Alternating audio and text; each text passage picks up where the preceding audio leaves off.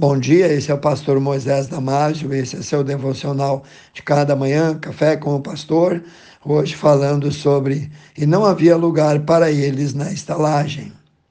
Belém era a cidade natal de José, então ele provavelmente tinha parentes lá e poderia se hospedar na casa de um deles, porém também não havia lugar para eles. Jesus nasceu então em um lugar onde o gado vivia, em uma simples gruta de camponeses em Belém. Então Maria deu luz a seu filho em uma área isolada, onde os animais viviam, onde os animais eram mantidos. Ela colocou Jesus no coxo, e conforme o texto nos relata em Lucas 2,7, nós lemos assim: e deu a luz a seu filho primogênito, envolveu em panos, colocou-o numa manjedoura, porque não havia lugar para eles na estalagem. Havia um lugar que era disponibilizado em cada aldeia, onde se improvisava então um alojamento gratuito aos pobres viajantes. Esses espaços, todos eles estavam cheios também, pois eles, José e Maria, haviam vindo de longe e, forçados a viajar com lentidão, chegaram ao cair da tarde, portanto, já não restava nenhum alojamento melhor nem sequer para uma mulher que estava a ponto de dar à luz, mas somente um dos espaços mais insignificantes, que estava destinado aos animais de carga. No lugar onde antes era ocupado pelo asno, era agora o único lugar em que um menino poderia nascer. E ali, no estábulo, nasceu o Rei da Glória e foi colocado no coxo, na manjedoura. Eu penso que isso tinha um propósito de Deus de mostrar a humildade de Jesus e cumprir as profecias, por exemplo, de Isaías 53, que diz: Olhávamos nós para ele e não havia boa aparência nele, para que o desejássemos.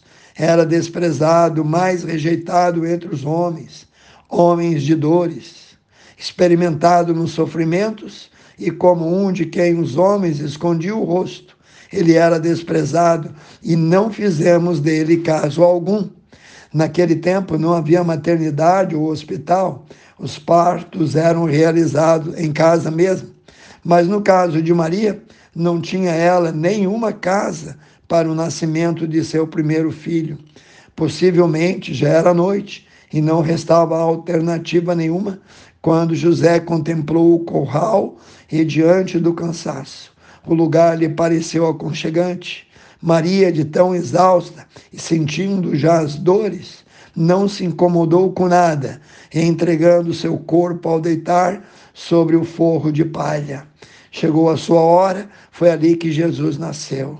Aquele foi o lugar preparado por Deus para o nascimento do Rei do universo, o Salvador prometido, o desejado de todos os povos. A estrebaria é um lugar rude, simples, que quase sempre cheira mal, e é um lugar um, parecido com um curral onde se cuida de animais e esses descansos. Possivelmente esse estábulo estaria abandonado ou desocupado, de maneira que nada impedisse eles de estar ali por uma noite ou talvez até por uns, uns dias. José e Maria tiveram que sair de Nazaré, onde moravam, e viajar até a cidade de Belém, cidade onde nasceram para se alistarem.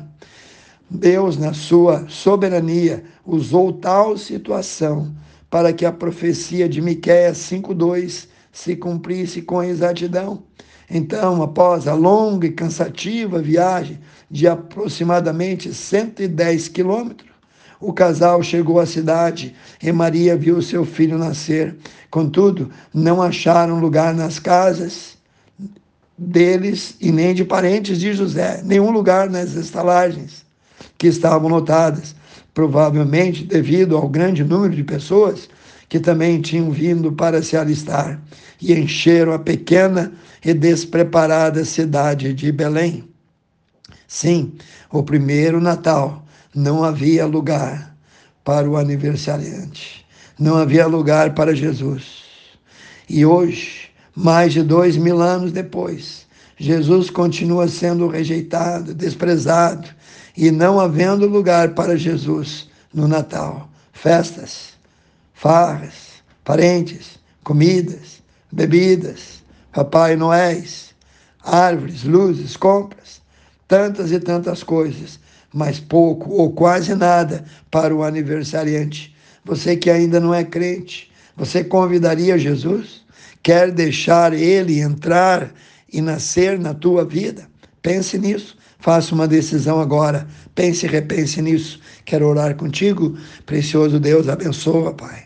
Cada um nesse Natal ou nesse dia tão especial que possa abrir o coração e deixar definitivamente Jesus nascer nesse coração. Abençoa, peço e ore em nome de Jesus. Amém. Se você gostou, passe adiante, seus amigos, vizinhos.